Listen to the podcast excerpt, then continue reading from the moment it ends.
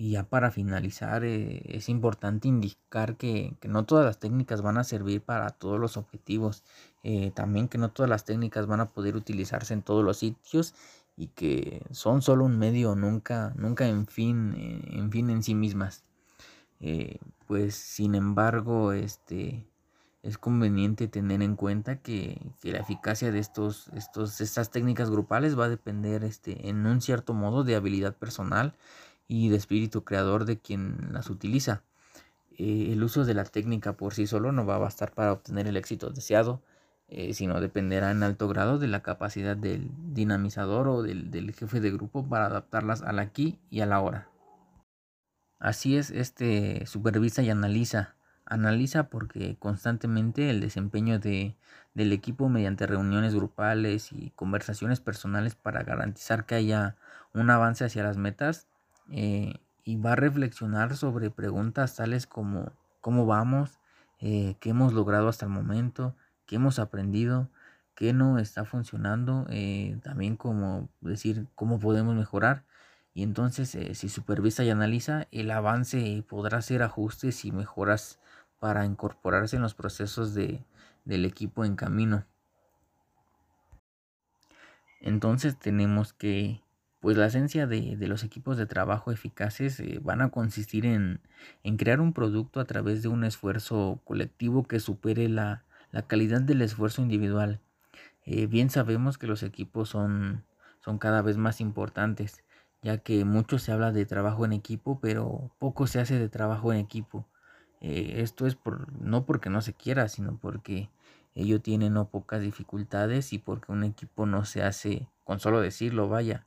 Eh, ellos necesitan madurar en un proceso que aun cuando se, se intente no necesariamente se tiene este, garantías de llevarlo a término. No sé qué piense mi, mi compañera Celsin. Fue un gusto y muchas gracias. Hola, ¿qué tal? Espero estén teniendo un excelente día. El día de hoy me encuentro bastante contento, pues estoy con mis compañeras Castor Reglas Elsin Montserrat, González Cabrera Betsuamiel y un servidor Martínez Pena Francisco. El motivo de este podcast es porque vamos a hablar sobre los equipos efectivos de trabajo y su diferenciación multidisciplinar, interdisciplinar y transdisciplinar. Pero para ello eh, tenemos que, que conocer el concepto, pues ya que Hoy es un lugar común eh, afirmar que la capacidad de resolver problemas y de proponer soluciones en un equipo va a ser siempre superior a, la de una persona. Por otra parte, eh, es bastante evidente eh, si nos atenemos a pues a la experiencia que los problemas complejos se pueden abordar y resolver va a ser más eficazmente cuando cuando ello se hace conjuntamente. Este, no nos cabe duda de que, de que el trabajo en equipo es una, es una necesidad este, incomparable para actuar en una realidad social de, de complejidad creciente y de múltiples interdependencias.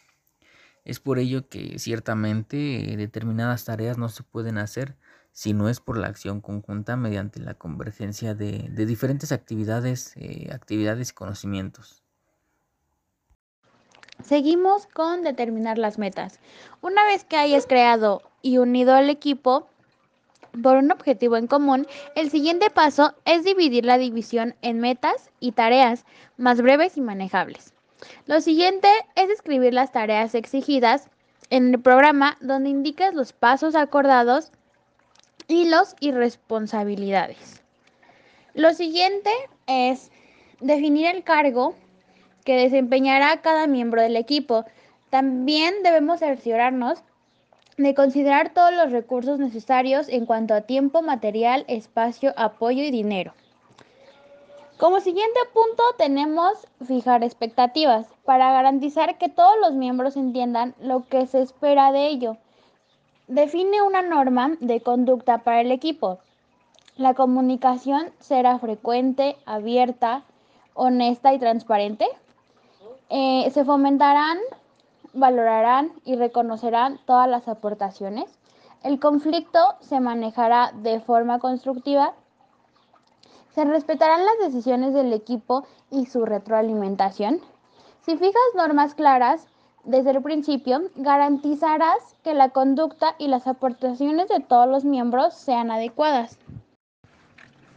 Comenzaré hablando un poco sobre el concepto de interdisciplina y sus objetivos de la interdisciplinaridad. Eh, esto, esto para fomentar una integración de las ciencias particulares, o sea, las disciplinas, en la solución de los problemas reales. Integrar el conocimiento, su metodología, sus técnicas y la realidad misma en un sistema que propicie el desarrollo de las ciencias y el de la sociedad. Esta expresa la cualidad de ser interdisciplinario. Es un campo de estudio que cruzan los límites tradicionales entre varias disciplinas académicas o entre varias escuelas de pensamiento, por el surgimiento de nuevas necesidades o del desarrollo de nuevos enfoques teóricos o técnicos. Propone el exhaustivo análisis de una misma cosa a través de diferentes campos para conseguir tener de ellas un amplio conocimiento. Un claro ejemplo de esta es un alumno de educación secundaria, perdón, que va a clases de matemáticas, ciencias y literatura y además participa en deportes, obtiene una educación multidisciplinaria. También nos podemos referir a la interdisciplina como una concepción histológica de la realidad. La considera como un todo, por lo que es más que la suma de las partes.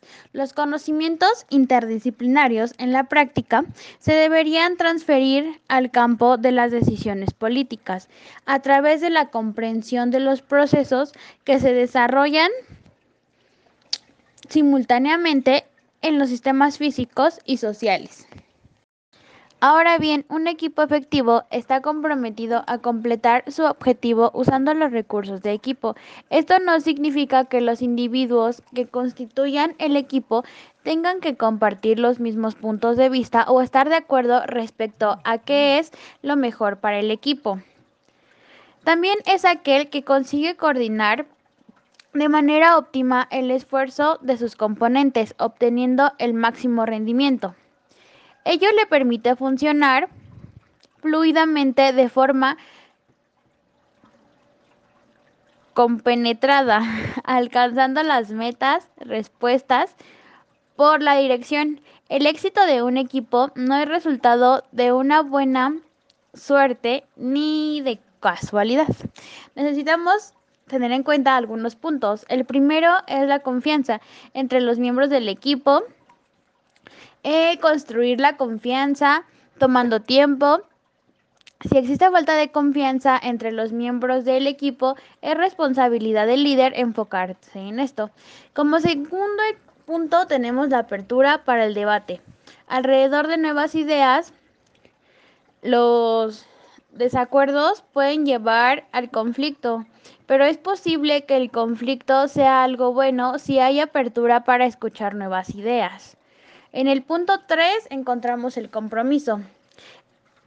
Ante las decisiones y los planes de acción, los resultados de un equipo se logran únicamente a través del compromiso con las decisiones tomadas y las ejecuciones de las acciones elegidas. Como cuarto punto tenemos reconocimiento de los avances y las dificultades. Es necesario que los integrantes revisen sus resultados de forma constante para detectar qué ha funcionado y qué no ha funcionado, de forma que el progreso se asegure. Y en quinto punto tenemos el enfoque. Para conseguir resultados colectivos, la misión de un área debe ser asimilada y considerada como una responsabilidad por todos los integrantes del equipo de trabajo. Otro consejo es reunir al equipo. Los equipos con un buen desempeño están integrados por personas que adoptan la visión de vehemencia, creen que su aporte es valioso y están motivadas a dar su mejor esfuerzo. También comparten los valores de confianza, respeto y apoyo. Eligen a miembros con habilidades y capacidades complementarias que puedan ofrecer al equipo una diversidad de puntos de vista, así mismo como de ideas. Intentan encontrar el equilibrio entre personalidades de manera que los miembros puedan trabajar juntos en armonía, pero también puedan desafiarse entre sí cuando sea necesario. Esto ha sido todo por el día de hoy. Mi nombre es González Cabrera Betsuamel y el nombre de mis otros dos compañeros locutores es Castro Reglas El Simón Serrat y Martínez Pinal Francisco. Agradecemos su muy amable atención. Gracias.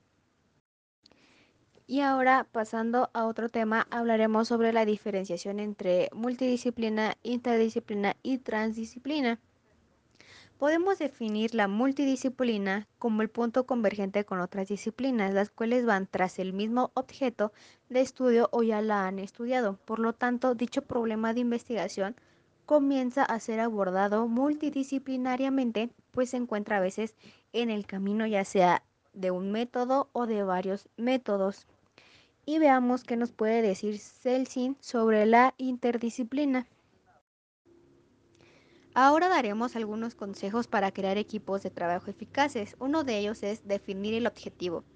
Otro es definir claramente el objetivo del equipo, que tiene que incluir el resultado general que se debe lograr. Asimismo, nos tenemos que preguntar qué es lo que deseamos crear, mejorar o cambiar, cuál es el objetivo de cargo de cada miembro del equipo y podemos dar una visión clara e inspiradora para sentar las bases de un buen trabajo en equipo fructífero y ayudar a guiar el rumbo del grupo cuando esté enfrente de desafíos y tome decisiones.